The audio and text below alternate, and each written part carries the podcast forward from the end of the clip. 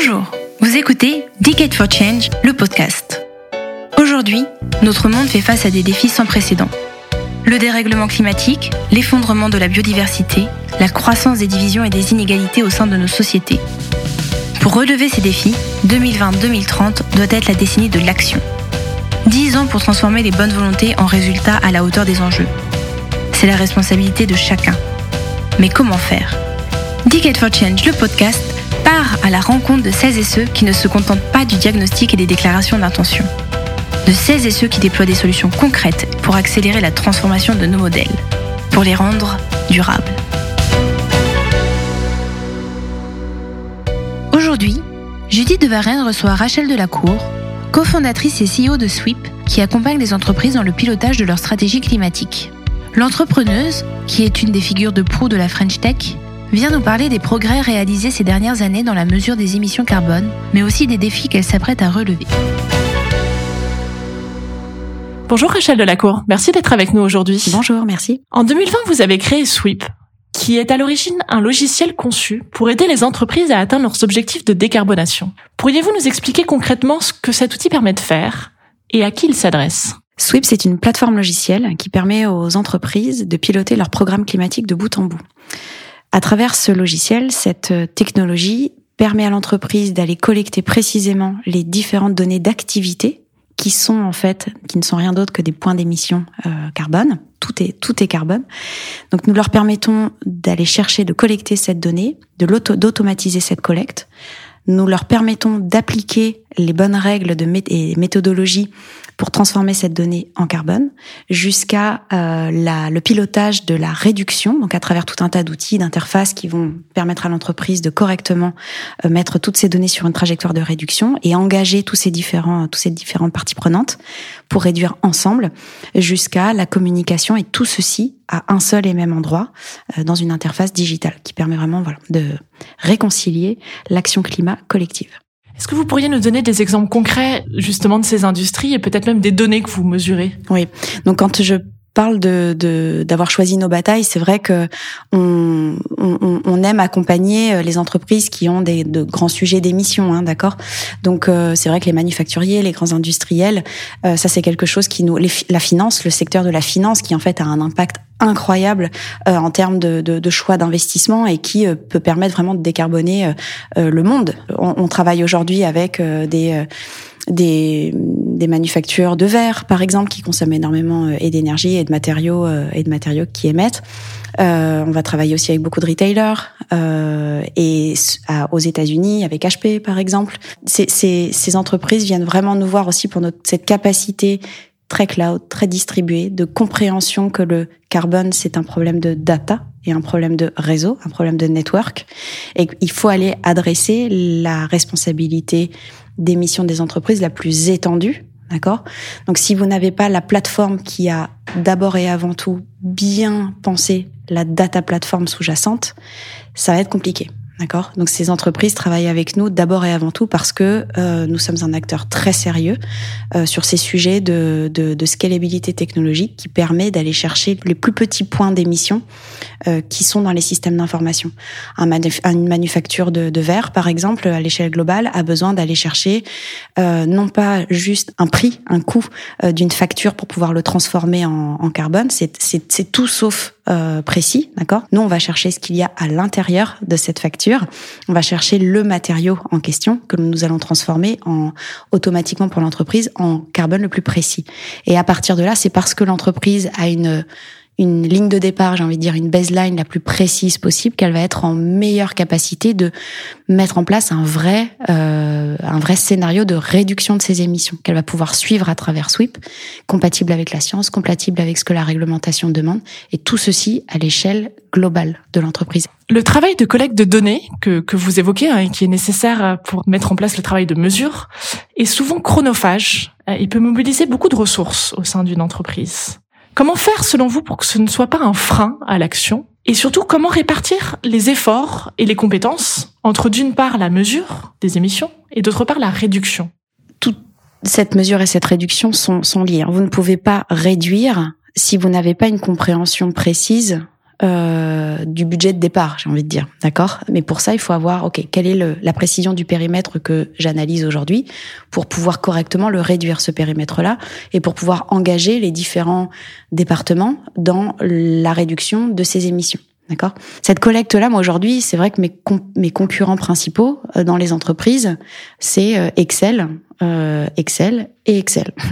Donc, il y a beaucoup, beaucoup d'entreprises qui font déjà des choses incroyablement bien, euh, qui ont déjà mis en place énormément de systèmes qui vont euh, récupérer les données donc sur un scope 1, scope 2, et qui ont mis en place des, des systèmes d'analyse, de, de, de, de collecte de données, de mesures.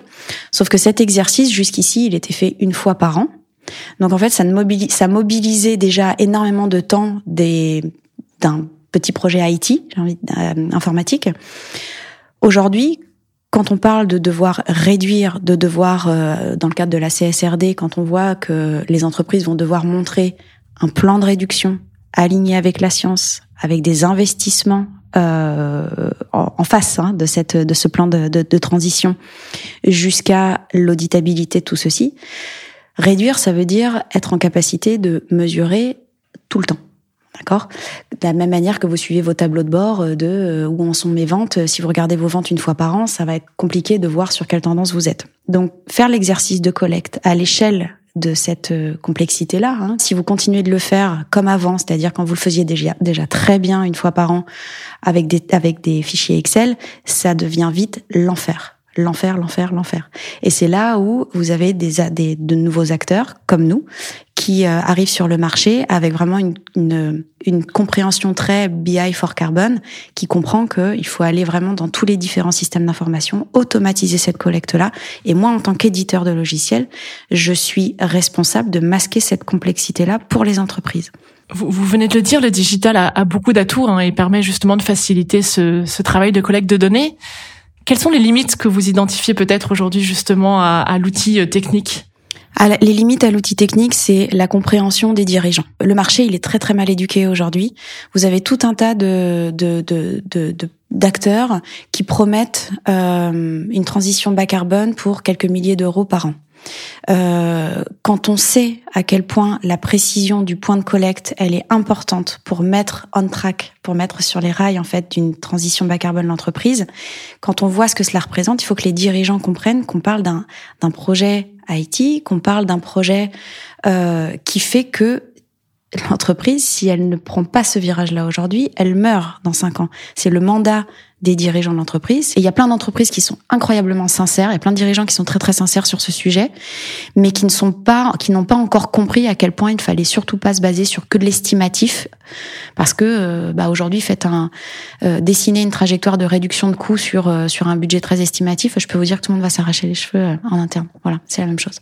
Et est-ce que selon vous, il y a aussi un sujet de compétences? Est-ce qu'elles sont là aujourd'hui ou est-ce qu'il y a vraiment des enjeux de formation dans les années à venir sur ces sujets? Les enjeux de compétences, ils sont là. Euh, on a la réglementation européenne aide énormément en fait à prendre conscience de OK, c'est tellement compliqué que tout le monde se pose beaucoup beaucoup de questions en disant mais qui dans l'entreprise est capable de?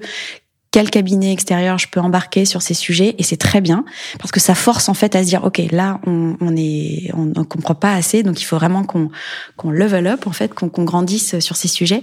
Le, sujet il est de la, la, les outils technologiques aussi nécessaires la compréhension de ce qui est nécessaire en termes de boîte à outils pour euh, c'est bien de, de, se dire voilà je, je, suis capable de faire un rapport euh, un rapport euh, RSE une fois par an que je mets en page 300 d'un rapport qu'on fait 500 euh, mais ça suffit pas quoi. Et donc la compréhension de ce que ça implique en termes de ouais en termes de d'alignement de, de, toute la chaîne de valeur mais ça pour ça pour adresser ça c'est un sujet c'est un sujet technologique quoi. Il faut avoir une stratégie technologique dans sa stratégie climat Déjà, c'est bien d'avoir une stratégie climat qui est arrivée sur la table du, COMEX, mais il faut avoir une stratégie technologique ensuite.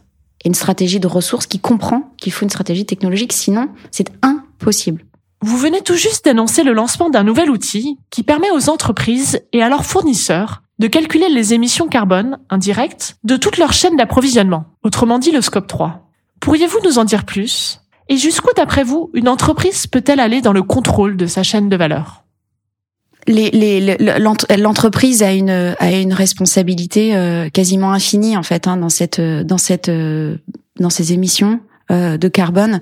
Quand les entreprises disent moi je suis neutre en carbone, c'est absolument faux et c'est juste impossible de d'avoir ce, cette espèce de, de claim de, de, de pouvoir le dire. Pourquoi? Parce que euh, une entreprise est telle interagit tellement et est tellement en interconnexion avec son environnement le plus étendu et puis tel tel fournisseur avec lequel elle va avec lequel l'entreprise va le plus travailler à lui-même ce fournisseur énormément d'interactions indirectes. Donc euh, pouvoir dire qu'on met les outils en place et la réflexion pour s'aligner à la neutralité carbone mondiale, là, oui, et c'est très bien, et c'est sincère, et c'est possible, en effet, et bravo à celles qui le font.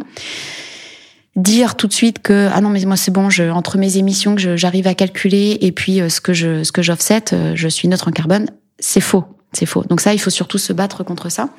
Et, et ce qui est important, c'est de montrer en fait cette, euh, ce que le, le, le carbone, comme je le disais au tout début, c'est un problème de réseau, un problème de network.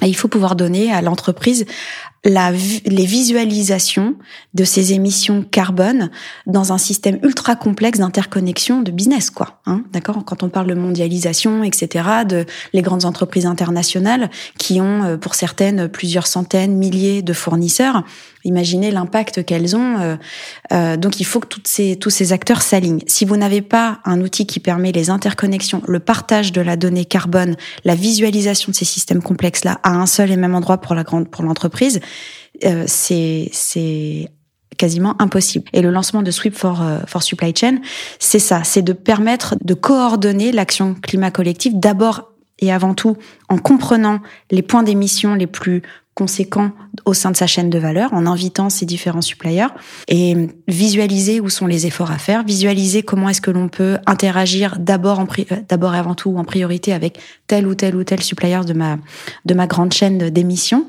Le, nous faisons ça pour permettre aux entreprises, aux grandes entreprises, euh, de réinventer la relation qu'elles ont avec leur chaîne de valeur. À partir du moment où vous voyez comment certains font des efforts dans votre chaîne de valeur, vous avez aussi la capacité peut-être de mettre en place des renégociations de marge euh, plutôt qu'avec d'autres. Est-ce que vous voulez travailler avec des, des sociétés qui seront encore là dans 5, 10, 15, 20 ans? Collectivement, euh, dans quelle, quelle, ambition on a tous, quoi. Est-ce qu'on souhaite s'inscrire dans une transition low carbone? Est-ce qu'on souhaite, est-ce qu'on est sérieux avec euh, où on a tous compris que notre mandat c'est de faire que nos entreprises elles durent le plus longtemps possible? Est-ce qu'on est sérieux sur ce sujet? Est-ce qu'on a envie de vivre sur cette planète Terre? Et, euh, et l'écrémage va se faire aussi sur ces sur ces sujets-là. Et alors une fois que l'entreprise en a pris conscience et qu'elle connaît son scope 3, qu'est-ce qui se passe ensuite? Quelle solution a-t-elle pour l'infléchir justement ce, ce scope 3 et surtout, comment éviter de reporter entièrement la charge sur ses fournisseurs et ses clients? En fait, il faut structurer, organiser le dialogue. Déjà, on en est où? On, a collecté quoi? Ça dit quoi ces émissions carbone dans ma chaîne de valeur? Et puis ensuite, allez, éventuellement, c'est quoi le 80-20 Où est-ce que je me je me focalise en termes c'est peut-être que je n'ai que quelques euh, quelques sociétés de ma chaîne de valeur qui émettent en fait le plus. Il faut démarrer, hein, d'accord? Je me je commence à me concentrer sur ces sur ces fournisseurs là et puis avec eux, qu'est-ce que je mets en place? Est-ce qu'en fait on peut avoir des best practices? Est-ce qu'on peut se dire les émissions de ce fournisseur-là, finalement, c'est d'abord et avant tout sur telle ligne du GHG protocole. Est-ce que ça va être sur les transports de ce de ce, de ce fournisseur-là? Est-ce que ça va être sur le type de matériaux qu'ils vont utiliser en, euh, sur leur chaîne de, de, de, production? À partir de là, vous avez un vrai dialogue qui se qui s'opère. Nous l'avons vu, ce que vous mesurez aujourd'hui, ce sont les émissions, euh, précisément les émissions des entreprises. Mais qu'en est-il des émissions évitées? Est-ce qu'on sait aujourd'hui les mesurer? Et surtout, doivent-elles intégrer la comptabilité carbone de manière plus systématique? Oui. Les émissions évitées, c'est vraiment un indicateur de, transition euh, vers une euh, économie bas carbone. Euh, c'est très important de, ne surtout pas les ajouter à votre bilan carbone, c'est-à-dire qu'il faut vraiment qu'elles soient lues et auditables en parallèle de vos émissions euh, carbone. C'est-à-dire que vous ne pouvez pas dire voilà j'ai mes temps. Je, donc imaginons je, je pars sur une base 100 d'émissions. Je sais que j'évite tant d'émissions, donc 100 moins 20 par exemple, moins 80 d'offset, c'est bon, je suis neutre en carbone. Ah, voilà, ça c'est impossible. Donc il faut vraiment que ce soit, il y a la, dans la manière d'organiser euh, la visualisation de ces émissions évitées, faut vraiment qu'elle soit en parallèle, qu'elle soit lisible, mais à côté, j'ai envie de dire, d'accord? En plus, euh, voilà, à côté. Euh, la traçabilité de ces émissions évitées, elle est clé pour l'entreprise qui a déjà commencé à faire un bilan carbone sérieux, à se mettre sur une trajectoire de réduction. Et oui, en effet, il faut qu'elle puisse suivre les émissions évitées. Typiquement, vous avez des actions qui vont vous faire émettre plus sur un temps imparti, mais qui en fait sont source d'émissions évitées nettement supérieures. Regardez Sweep. Sweep, euh, bien sûr que nous émettons des émissions, enfin nous émettons du carbone dans notre activité euh, au quotidien, parce que nous sommes une équipe, parce que nous utilisons des softwares, parce que voilà. Sweep fait éviter des émissions euh, en parallèle parce que le, le cœur de notre activité, c'est d'aider les entreprises à se mettre sur une trajectoire de réduction. Donc, vous voyez, il faut vraiment être en capacité de, de comprendre ce qui est émis, mais ce qui est aussi évité. Euh, ne pas faire un plus et un moins. D'accord. Et ça, c'est très, c'est très important et il faut que ce soit traçable, oui, bien sûr. Enfin, si on se projette dans quelques années, à 2030 par exemple, quel, quel avenir envisagez-vous pour Sweep?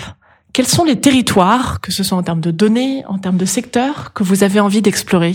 Alors territoire, euh, l'action elle est globale, hein, donc euh, euh, Sweep est un SaaS, Sweep est, sur un cloud distribué et l'action collective elle est de toute façon euh, mondiale. Donc euh, d'un point de vue pays, nous travaillons déjà avec énormément de différents pays. Euh, le but est de continuer en fait, et moi je dormirai en paix quand je pourrai vous dire, revenir ici en 2030 et vous dire j'ai mappé, j'ai cartographié toutes les émissions de tout un secteur, de tout un même secteur qui est maintenant en capacité de travailler ensemble. Là, franchement, pour moi, ça c'est le Graal. Et en 2030, je pourrais aussi vous dire que je suis le plus grand pure player et en plus d'origine européenne euh, de l'extra financier euh, au monde. Vous avez aujourd'hui euh, des CRM type Salesforce. Enfin, vous avez euh, sur le sujet de la finance et des ERP des gens comme SAP. RH, vous avez des grands des grands acteurs comme Workday. Et demain, vous aurez Sweep sur tout l'extra financier. Merci Rachel Delacour d'avoir été avec nous aujourd'hui. Avec plaisir.